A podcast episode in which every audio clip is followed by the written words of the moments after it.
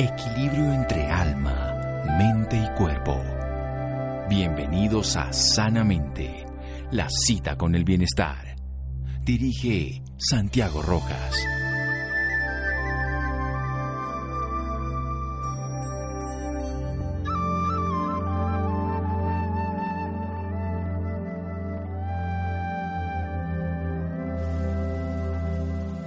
Tiempos de crisis, la conciencia es más efectiva que el intelecto. Albert Einstein. Buenas noches, estamos en Sanamente de Caracol Radio, su programa de salud. Estamos en una época crítica en Bogotá, con, en Colombia, en el mundo, por supuesto, con esto de que rebrotes en algunos lugares, con aumento, con picos que suben, con bajan, con tensiones de todo estilo. Y una amiga conocida, ella nació en Montevideo, Uruguay, luego se fue a Ah, estaba en México, luego estuvo aquí en Cali, ahora está en España, es educadora somática, ingeniera de sistemas, bailarina además, actriz, emprendedora de negocios digitales y trotamundos. Tiene estudios en terapias psicocorporales, sistémica, biología cultural, yoga, meditación, chamanismo y realmente todo esto que ha estudiado lo pone en práctica. No solamente es llenar un, un currículum para sencillas y llanamente llenar espacios. Y ha desarrollado movimiento inteligente, LK, movimiento inteligente, para que aprendamos a navegar nuestro mundo interno con calma y el mundo externo con poderío. Esa frase me encanta, un mundo interno con calma y un mundo externo con poderío, lo que significa que nosotros podemos desde la conciencia cotidiana de nuestro cuerpo comprender la vida entera. Ella nos ha enseñado, y lo digo Muchas veces lo, la cito como autora cuando, por ejemplo, para roncar, unos movimientos que hacemos para expandir nuestra capacidad respiratoria, soltar el cuello, para el golf, para muchas cosas. Pero ahora su más reciente obra, ese puente de la conciencia, nos lleva desde el cuerpo hasta el infinito. Mi querida amiga Lea, qué gusto tenerte aquí. Hola Santiago, una alegría como siempre estar aquí con todos ustedes. Bueno, ¿cómo es eso que empezamos en el cuerpo y ya vamos en el infinito, mi querida Lea Kaufman? es que no hay otro lugar desde donde empezar.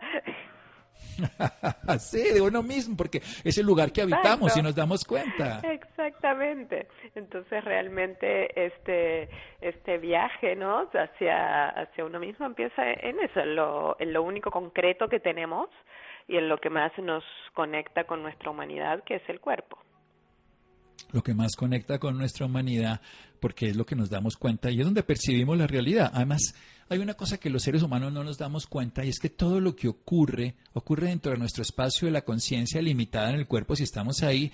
Entonces cuando pensamos que alguien está bravo, nosotros tenemos que sentir esa sensación en nuestro cuerpo para poder experimentar la hipótesis de la rabia. Entonces la llevamos a una contracción muscular, la generamos como un movimiento inadecuado a nuestro cuerpo y todo lo experimentamos. Empecemos para Lea Kaufman, que ese es su lugar de inicio, pero no su lugar de fin, en el sentido que lo expande, que es el cuerpo. Para mí el cuerpo es un vehículo. Es un vehículo hacia la conciencia, por supuesto, es un vehículo de comunicación con uno mismo, con su ser más esencial, porque si lo piensas, cada vez que tenemos una intuición, ¿no? Cada vez que tenemos algo que nos nace de adentro, se expresa en nosotros como una sensación física y entonces uno dice, no, entré a este lugar y me dio mariposas en la panza, o entré y me dio un escalofrío. Y hay algo en ti que te, que te guía, ¿no? que te orienta, que es más sabio y que te lo cuenta a través del cuerpo. Y a la vez nuestro cuerpo, bueno, es con lo que nos expresamos y nos comunicamos con, con los demás. Entonces es este vehículo para ir hacia adentro y por eso yo hablo de para navegar tu mundo interno con calma, pero también para expresarte auténticamente y poder navegar tu mundo externo con poderío. Entonces esto, digamos, amplía el, el, la concepción del cuerpo desde lo sanitario o desde el fitness o desde la nutrición, solamente desde lo más mecanicista, desde lo más de cuidar el cuerpo como una máquina, que eso hay que hacerlo también, sino también usarlo para nuestro desarrollo más, más integral. Desarrollo integral como movimiento inteligente. Vamos a hacer un pequeño corte con Lea Kaufman y seguimos aquí en Sanamente de Caracol Radio. Síganos escuchando por salud. Ya regresamos a Sanamente. Bienestar en Caracol Radio. Seguimos en Sanamente.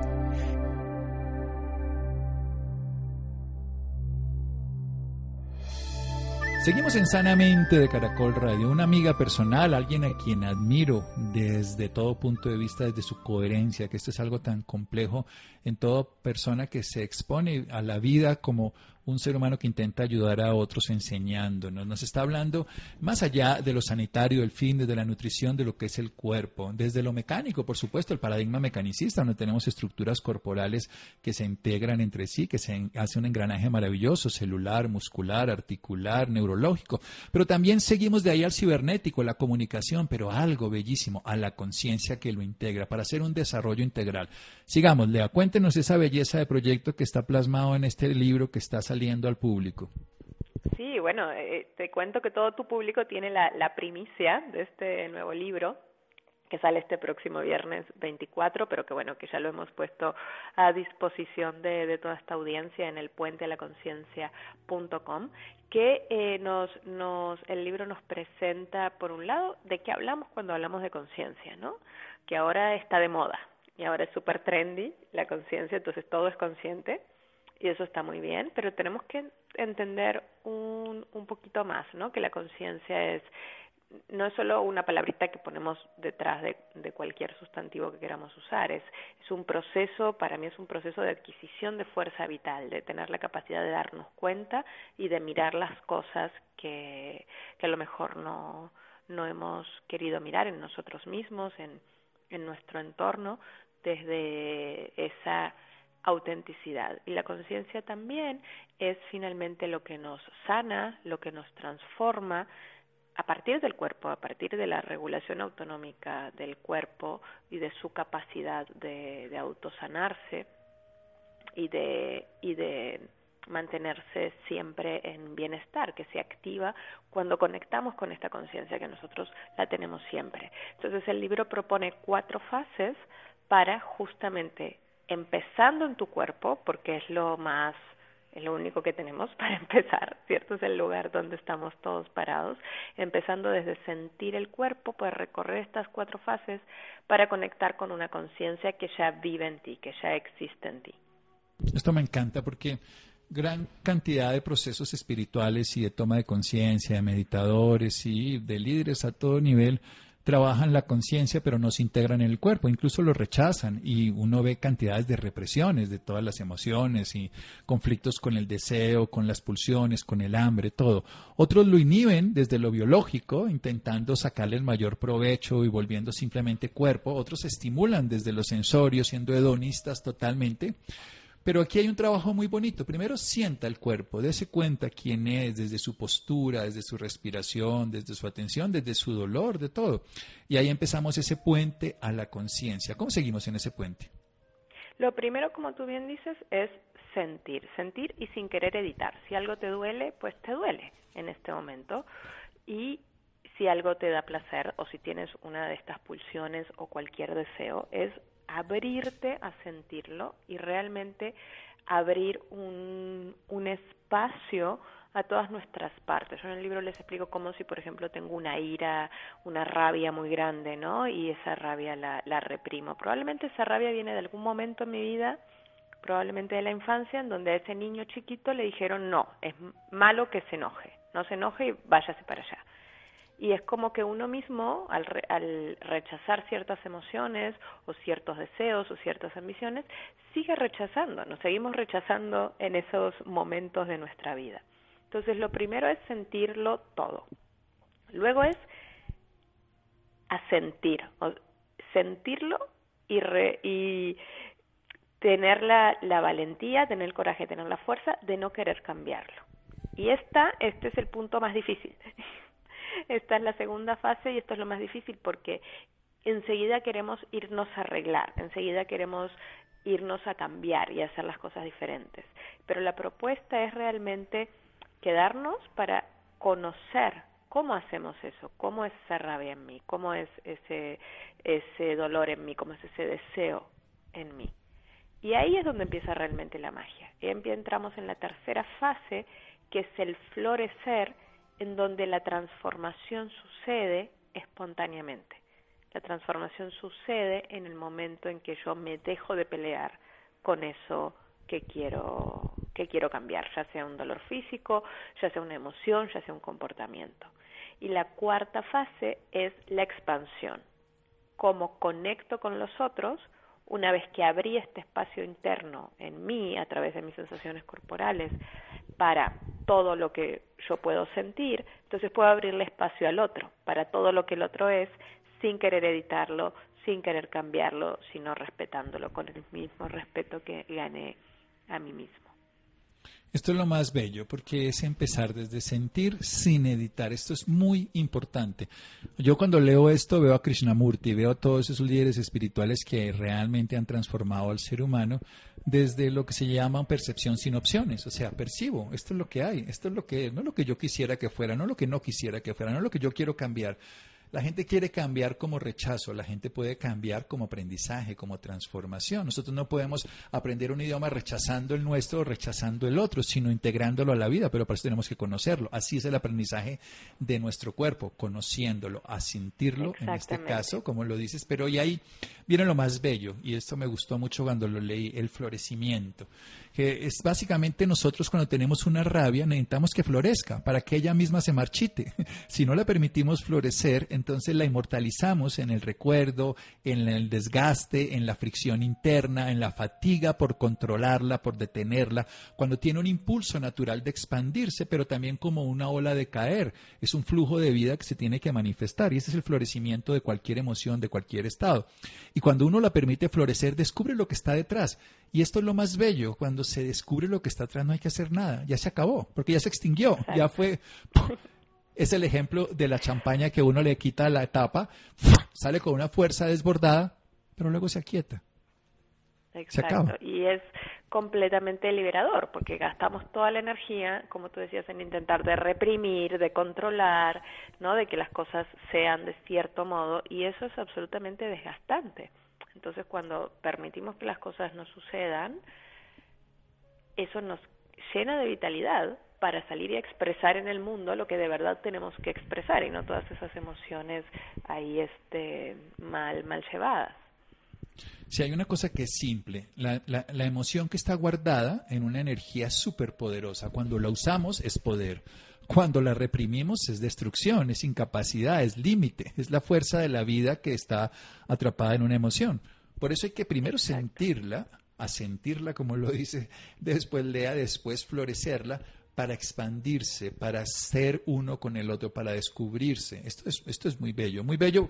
Yo he seguido a Lea, hemos hablado muchas veces, he aprendido, he practicado cosas, incluso para un dolor del hombro me sirvió que tenía por mal golfista, no, no mejoré el golf, pero sí el, el hombro, que eso es hay que aclarar que el que la, como dicen, lo que Natura no da, Salamanca no lo otorga, pues en este caso eh, no, mejoró la calidad del golfista, pero por lo menos la, la, molestia del cuerpo, sí, con cambios muy sencillos en ejercicios conscientes.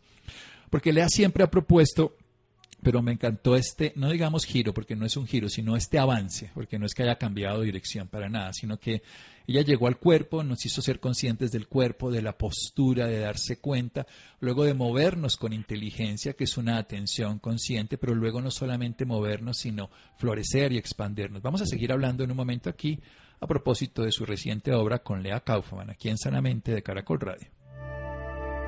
Síganos escuchando por salud. Ya regresamos a Sanamente. Bienestar en Caracol Radio. Seguimos en Sanamente.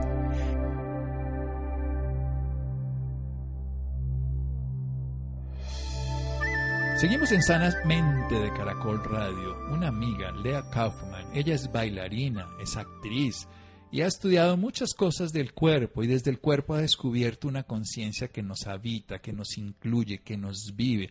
Pero esa conciencia hay que reconocerla en el único lugar que nos damos cuenta que existimos, nuestro cuerpo. Pero no quedarnos ahí. Pero para no quedarnos ahí tenemos que empezar desde ahí. Es una de esas paradojas. Ese primer paso del mundo donde nos abrimos al otro desde nosotros mismos. Entonces sentimos el cuerpo sin editar. Nos abrimos a experimentar la sensación. Dolor, la tristeza, la rabia, el dolor del hombro, lo que sea. Lo asentimos y lo permitimos que él vaya manifestándose hasta que florece. Florece hasta que la transformación sucede y ya no hay necesidad de hacer nada, no hay que quererlo cambiar porque él mismo cuando se expande como la ola que sube, luego cae. Pero hablemos de ese último pedacito de la historia, querida Lea Kaufman, ese pedacito del movimiento inteligente que ya no se queda en uno mismo, sino que se expande, que se expande y se conecta con el otro y con todo lo otro. Sí, eso es, es lo más lo más bello, porque cuando tú te hundes en ti, y te conoces de verdad, puedes ofrecerte y brindarte al mundo mucho más auténticamente. Realmente los, todos los problemas que tenemos en nuestras relaciones son problemas de autoimagen, ¿sabes? Que yo creo que puedo hacer algo para el otro que en realidad no puedo hacer o no quiero hacer. Entonces, el, el, la expansión requiere primero que tú te hayas conocido, que tú te hayas aprendido a respetar y puedas darle eso a los demás, lo cual implica, y en el libro hablo mucho de eso también, de cómo poner límites con, con firmeza y con amor y cómo expresarte de verdad auténtica y radicalmente, porque en las relaciones ponemos como si nuestro valor o el valor del otro estuviera en la situación que está pasando. Entonces, es aprender a estas mismas fases de sentir, a sentir y florecer, aplicarlas a, a nuestras relaciones, sabiendo que mi valor no está ahí en lo que pase. Y el valor del otro tampoco.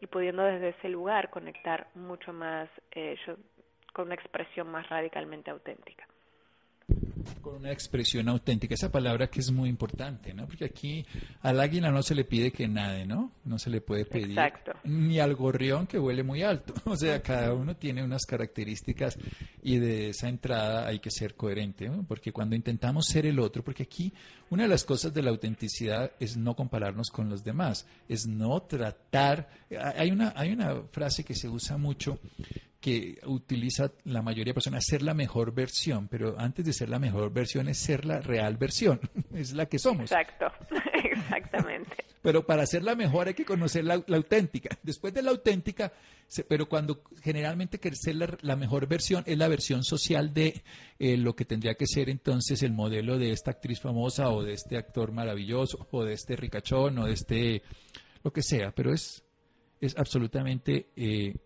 insuficiente para un ser humano intentar ser lo que no es, que es otro. Hablemos un poco de algo que vuelve a ser el, eje central de todo, ese movimiento del cuerpo en todo este proceso, porque Lea siempre nos guía desde mover el cuerpo, desde estructurar nuestra conciencia en cada uno de los pasos, la respiración, la postura, que es algo que se nos olvida. Nosotros tenemos una postura desde la mente para el cuerpo y desde el cuerpo para la mente, es un reciclaje permanente. Volvamos a ese, ese hilo conductor de siempre. Sí, el, el, cuerpo y el cuerpo en movimiento es realmente nuestra gran herramienta porque nos permite tener la experiencia y tener la sensación de todas estas cosas lindas que estamos diciendo. Porque estas cosas, pues no es, no es nada nuevo, ¿no? Como tú dices, lo han dicho los maestros espirituales desde hace miles de años, pero realmente la gran pregunta ha sido cómo, cómo yo lo hago, cómo lo logro. Y cuando yo puedo practicar en mi cuerpo, por ejemplo, tengo un dolor, ¿no? Estoy haciendo un movimiento en una clase de movimiento inteligente y me empieza a doler. ¿Cómo puedo practicar el asentir? Primero paro, ¿sí? Porque el dolor es mi cuerpo diciendo para. Ese es el mensaje primario. Si te sigues moviendo, pues te vas a lastimar más. Entonces, detengo y no lucho con el dolor. Digo, por ejemplo, bueno, ¿cómo puedo hacer este mismo movimiento desde otra parte? Y ahí empiezo a a practicar en mi cuerpo todas estas actitudes hacia mí mismo, llevándolas hacia mi cuerpo, porque como yo trato a mi cuerpo, finalmente como me trato, como me trato a mí. Entonces si puedo hacerlo con respeto, si puedo hacerlo sin modelos, lo que tú decías hace un momento en las clases de movimiento inteligente, más que ver los movimientos, los dirigimos con palabras. ¿Para qué? Para quitar el modelo porque yo no lo tengo que hacer perfecto como lo hace el profesor y la postura divina. No, tengo que hacerlo a mi propia manera, dejándome guiar por la sensación de que se sienta bien, que finalmente eso es lo más importante. Entonces escucho palabras y creo en mi mente un movimiento y yo lo hago a mi modo. Y no hay un bien ni un mal mientras no te lastimes y mientras tú te dejes guiar por tu propio bienestar. Entonces, de una manera muy simple, porque la metodología es muy simple, tú estás en el piso, escuchas palabras y te mueves de manera que se sienta bien. Esa es la metodología. Vas aprendiendo a reconocer, primero y antes que nada, qué es sano para ti y qué no es sano para ti. Y la verdad es que muchas veces no sabemos esto. Pero cuando yo voy adquiriendo esa experiencia desde mi cuerpo en movimiento, puedo empezar a tomar decisiones de qué es sano y qué no a todo nivel, en lo que como, en, qué actividades participo, en qué no, con qué personas me vinculo, con qué personas no, cuántas horas trabajo y tengo, porque lo siento adentro, una guía que me va diciendo qué es lo que es bueno para mí y qué es lo que no es bueno para mí. Y ahí es donde entra la conciencia. Esa guía es la conciencia, que me va eh, marcando esos pasos que tengo que hacer para llegar a esa mejor versión del mismo que todos queremos, porque todos queremos evolucionar, no queremos obviamente quedarnos eh, donde estamos, queremos ser mejores, eso es absolutamente humano, pero nuestra mente humana no es capaz de diseñar el plan de cómo es, pero nuestra conciencia sí, y la conciencia nos da la guía y luego, claro, la mente planifica y hace lo que tiene que hacer, ¿no? Bueno, sí, pero es, es, es, muy importante hacer esa diferenciación nuevamente como más, más amplia, porque hace una diferenciación de la mente y de la conciencia. Y para algunos sería como exactamente lo mismo, pero dice la mente, la mente quiere tener una versión mejor de sí mismo, pero no se conoce. Entonces, por eso esa idea de tener una versión mejor de sí mismo es compararse con otros que es un modelo que no es uno. O sea, lo que uno no puede tener una versión de sí mismo mejor cuando no conoce la actual. Cuando conoce la actual, puede así actuar sobre ella, que es diferente. Pero ¿cómo, cómo diferenciamos la conciencia de la mente? Porque en, en, el libro justamente le hago toda una, todo un capítulo acerca de lo que yo llamo la mente encarnada y cómo puedo empezar a acercarme a la mente, porque la mente es muy poderosa y toma todo, ¿no? Y yo creo que yo soy mi mente y que todo el, y que el mundo es como mi mente y mis pensamientos me dicen que son. Y esto no es así. Entonces, el, a medida que yo soy capaz de observar mi cuerpo, voy teniendo una fuerza interna que luego es capaz de empezar a observar mi mente, a observar mis pensamientos. Y en el momento en que los empiezo a observar, me puedo diferenciar de ella.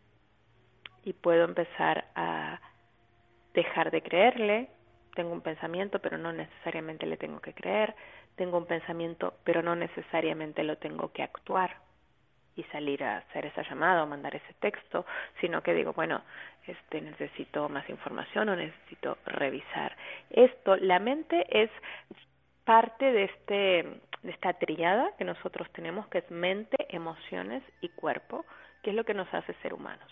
La conciencia es lo que engloba todo esto, es lo que es capaz de observar todo esto y que nos nos ha creado justamente pues para conocerse a, sí misma, ¿no? En el libro yo les pongo que uno quiere conciencia, pero la conciencia nos quiere a nosotros, la conciencia te necesita a ti y a cada uno de nosotros para conocerse a sí misma. Entonces, la mente tiene las funciones limitadas de planificar, de analizar, de recordar, ¿cierto? Que son las funciones cognitivas, y la conciencia es un misterio que ni la ciencia ni ningún maestro espiritual puede definir absolutamente. Es el, gran misterio de, de, la creación.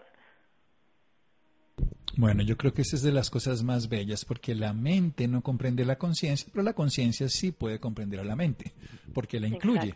Pero la mente no incluye la conciencia, porque se separa. Cuando hay una mente, estamos separados de la conciencia, somos yo. Existo, pero separado. O sea, Lea es alguien distinto a mí pero en la medida que integro la conciencia que hay en mí, sumergiéndome en lo profundo, como dice Lea, puedo entonces desde ese lugar encontrar la conciencia que sí habita en mí, pero que es la misma que habita en los árboles, que habita en las montañas, que habita en los animales y por supuesto en los humanos. Que para el ser humano es muy diferente, para los vegetales es muy fácil. La inteligencia vegetal sin cerebro es perfectamente coherente porque ellos tienen un ecosistema y se modulan como una respuesta dentro de una totalidad mayor que los incluye. El humano, en cambio, es diferente porque tú eres uruguaya y yo soy colombiano, porque tú eres mujer y yo soy hombre, porque tú eres de tal color y yo soy de otro, y X o Y cosa. Por eso es tan bello desde el cuerpo, sumergirse en sentir el cuerpo, a sentirlo, florecer para expandirse en esa totalidad que nos habita. El, libro es bellísimo, tuve la oportunidad de ser de los pioneros de leerlo porque me lo mandó Lea. Entonces, no, pero necesito es que los demás también lo hagan. ¿Cómo hacemos? ¿Qué, ¿Cómo hacen las personas para encontrar ya la versión muy online? fácil, está en el. Allí entran y voy a dar un taller absolutamente gratis para las personas que compren el libro, en donde vamos a ver toda la parte práctica de, de, estos, de conceptos, que el taller va a ser el 7 y el 14 de agosto, pero ya el libro está, disponible en el puentealaconciencia.com. Sí, ya está el libro, el puente a la conciencia.com, lo pueden encontrar y lo interesante es que se vuelva válido en la práctica. Ninguna teoría nos lleva a nada, el intelecto no llega a ningún lugar porque el intelecto siempre nos limita en nuestras creencias. Ahora que tenemos enfermedades que nos rompen nuestras creencias, ahora que tenemos condiciones que nos alteran nuestros ciclos vitales, nuestras expectativas, es el momento de entrar al lugar. Ya que no podemos ir afuera, entremos al lugar donde habitamos nuestra mente, nuestro cuerpo. El proyecto que hace Lea es bellísimo. Movimiento Inteligente ha sido su guía desde el principio, desde bailarina, actriz, desde un ser humano que se conoce a sí mismo. Ha ido viendo que ese lugar donde habitamos nos permite llegar hacia el infinito y más allá. ¿Y dónde cabe el amor en todo esto, Lea? Y el amor es, es la conciencia, el amor es el símil de la conciencia, ¿no? Así como como la conciencia no podemos definirla, pero sabemos cuándo está y sabemos cómo funciona, el amor es igual. Y realmente el conocernos a nosotros mismos y expandirnos de manera auténtica hacia los demás es lo que nos permite recibir y dar amor de una manera mucho más mucho más plena, de una manera mucho más auténtica, mucho menos manipulativa y de una manera que realmente puede ser eh, transformadora, ¿no? Y esto nos lo dice la, la neurociencia también hoy por hoy. En el libro cito mucho al doctor Porsche, Stephen Porsche, como él habla de cómo somos correguladores y cómo la presencia del otro regula nuestro sistema nervioso y la presencia de un otro importante para nosotros, con quien hay amor, con quien hay una presencia, es sana nuestro sistema nervioso. Entonces, el, el, para amar mejor, lo que nos dice ahora la ciencia también es hay que volver al cuerpo, hay que volver a sentirnos, hay que regularnos, hay que estar tranquilos para poder ser este espacio en donde eh, tu pareja, tus hijos, tus amigos, tu familia, la, tu comunidad, tus pacientes, quien sea, puedan también ser ellos mismos en tu presencia y a partir de ahí, de nuevo, la conciencia entra, todo se transforma y todos nos vamos mejorando. Y estos son procesos amorosos. En el libro les pongo, ¿no? Más allá del trauma y del drama individual, en el fondo somos una especie profundamente amorosa. Y es a eso a lo que queremos llegar cuando conectamos con la conciencia. A eso queremos llegar, precisamente a conectar con esa totalidad que nos habita. Todo se cambia cuando uno empieza a conocer esa conciencia que habita en todo, la vida tiene otro matiz. Hay quien lo ha encontrado a través de experiencias dolorosas y sufrientes, generalmente a través de crisis horrorosas, pero este es un camino bello, es un camino de atención, observación, de conciencia del movimiento y de algo muy sencillo, dejar ese juzgador, ese inquisidor propio, ese autorrepresor que tenemos nosotros de un deber ser y simplemente observarse, sin editarse, abrirse a sentir. ¿Y dónde? Nuestro espacio de vida consciente, nuestra corporeidad y atenderlo. ¿Y cómo? Permitirlo, a sentirlo, pero hacer que algo florezca, esa realidad que nos habita. Y entonces la, la transformación se da. ¿Cómo se da? Sin buscarla cómo se da la floración. A mí me encanta cómo crecen las semillas. Cuando la dormancia se acaba por la humedad del terreno, empieza a florecer porque está destinada a eso. El ser humano está destinado a ser luz, a ser lo que el budismo llamaba iluminado, a ser un ser especial. Todos estamos puestos allí, pero la mente nos limita porque nos hace sentirnos separados, mientras que la conciencia nos permite florecer y expandir. Es una última reflexión, el último minuto, antes de volver a invitar a las personas al puente a la conciencia para que lleven esta bella obra y la vuelvan práctico en su vida. Bueno, esto que tú decís ahora de que justamente todos somos especiales, ¿no? Y que antes siempre veíamos al gurú o a una persona que sabía más. Y hoy por hoy, en este nuevo paradigma que estamos entrando y esta crisis tan grande que tenemos, lo que nos demuestra es que cada uno de nosotros es especial y que la única, como dicen, la única salida es hacia adentro, ¿no? Y este es, es el tiempo de cada uno de ser el mismo y, o ella misma y de ofrecerse al mundo para servir también a la vida de una manera mucho más honesta, de una manera mucho más sincera y también de una manera mucho menos pretenciosa, es alinearnos con la tierra, es alinearnos con, con la vida y dejar que nos guíe para que hagamos entonces lo que de verdad vinimos a hacer cada uno de nosotros, que cada uno tiene una un significado y una y una misión especial aquí, dejar de buscar afuera los grandes mugurús y si no volver adentro a toda la sabiduría que ya está en el cuerpo. Yo realmente estoy convencida que esta, toda esta crisis y este nuevo paradigma en el que entramos, parte de lo que sacude es, es eso, devolverle a cada persona su autoridad interna y su especialismo, sabiendo que al final pues nadie es más especial que otro.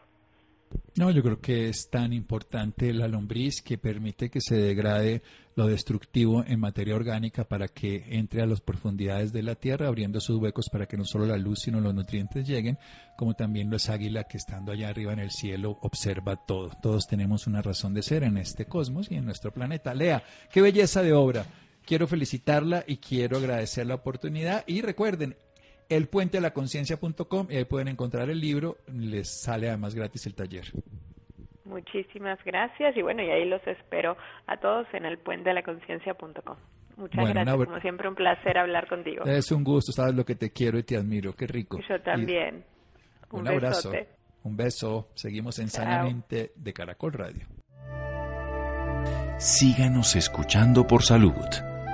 Ya regresamos a Sanamente. Bienestar en Caracol Radio. Seguimos en Sanamente.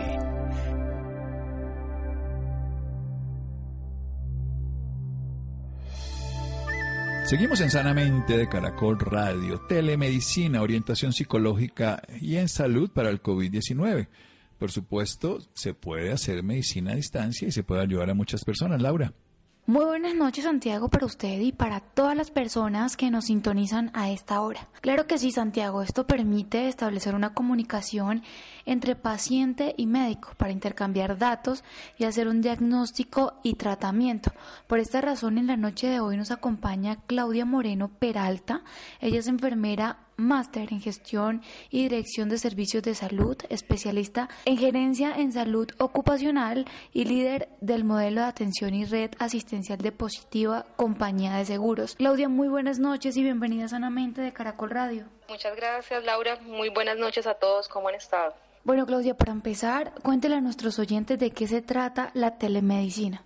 Bueno, básicamente eh, la telemedicina se refiere a la provisión de servicios de salud a distancia eh, con unos componentes básicos en todo lo que tiene que ver con promoción, prevención, diagnóstico, tratamiento y rehabilitación, donde los profesionales de la salud utilizamos eh, tecnologías de la información y comunicación para permitir intercambiar y gestionar acceso a los trabajadores y pacientes enfermos, eh, donde se tienen dificultades de acceso a los, a los servicios de salud por el área geográfica o por las dificultades que se puedan presentar en un momento determinado. ¿Cómo funciona esto, Claudia? ¿Cómo pueden acceder los pacientes y los médicos? Bueno, pues básicamente, eh, como te decía, enfocados en, eh, ayudados en los sistemas de información, en tecnologías de la información, eh, básicamente lo que se hace es una, una, interacción entre el paciente y un, médico eh, para poder tener acceso a, las historias clínicas y poder generar diagnósticos y, tratamientos a un paciente.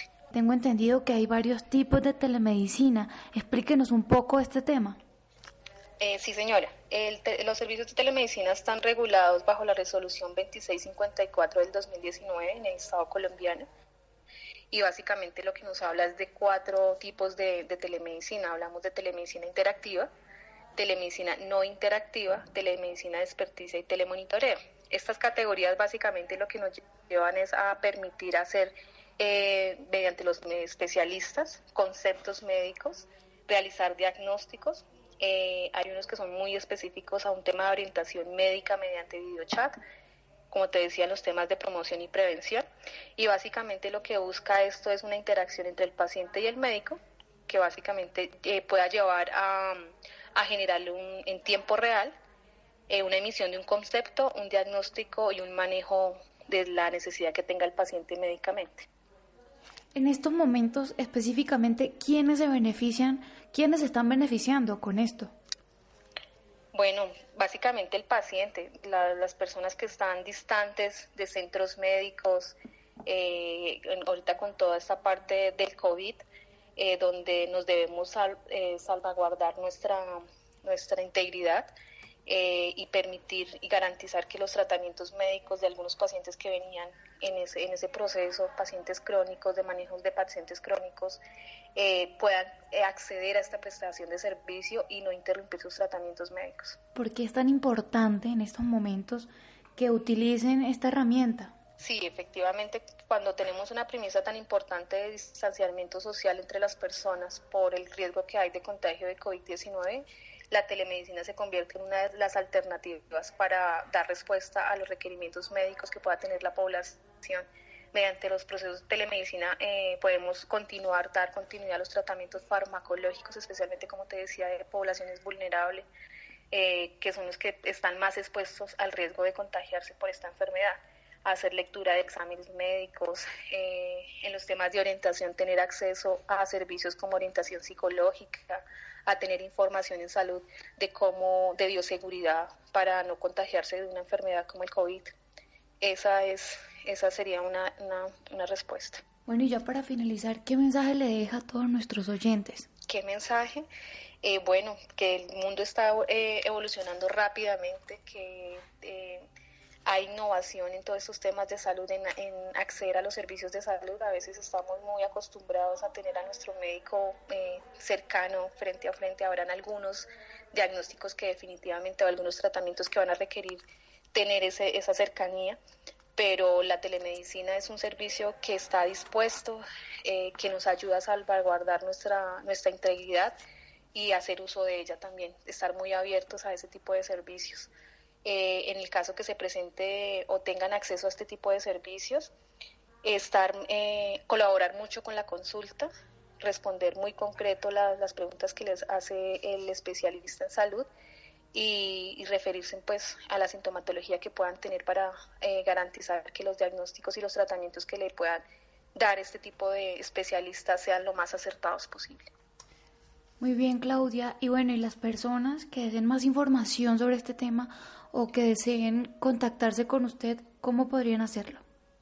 Sí, claro que sí. Nosotros en Positiva tenemos una página que es www.posipedia.com. Ahí van a encontrar toda la información que puedan, eh, que tengas, tenemos relacionada con, no solamente con los temas de COVID, sino con eh, manejos de promoción y prevención, especialmente la, población trabajadora de nuestro país y todos los que quieran acceder a esa información. Igualmente me pueden, me pueden contactar a mi correo electrónico claudia.moreno.positiva.gov.co. Muchísimas gracias Claudia por esta valiosa información y por acompañarnos esta noche en Sanamente de Caracol Radio. Muchas gracias a ti Laura y a Sanamente, que es un espacio verdad para la población eh, de, tener información en línea y actualizada de, de, los, de los temas para poder tener una, una vida mejor y más sana. Muchas gracias a ti. Bueno, Laura, muchas gracias. Llegamos al final de Sanamente. Muchas gracias a Freddy, Iván, Ricardo Bedoya, Jessy Rodríguez. Quédense con una voz en el camino con Ley Martín. Caracol piensa en ti. Buenas noches.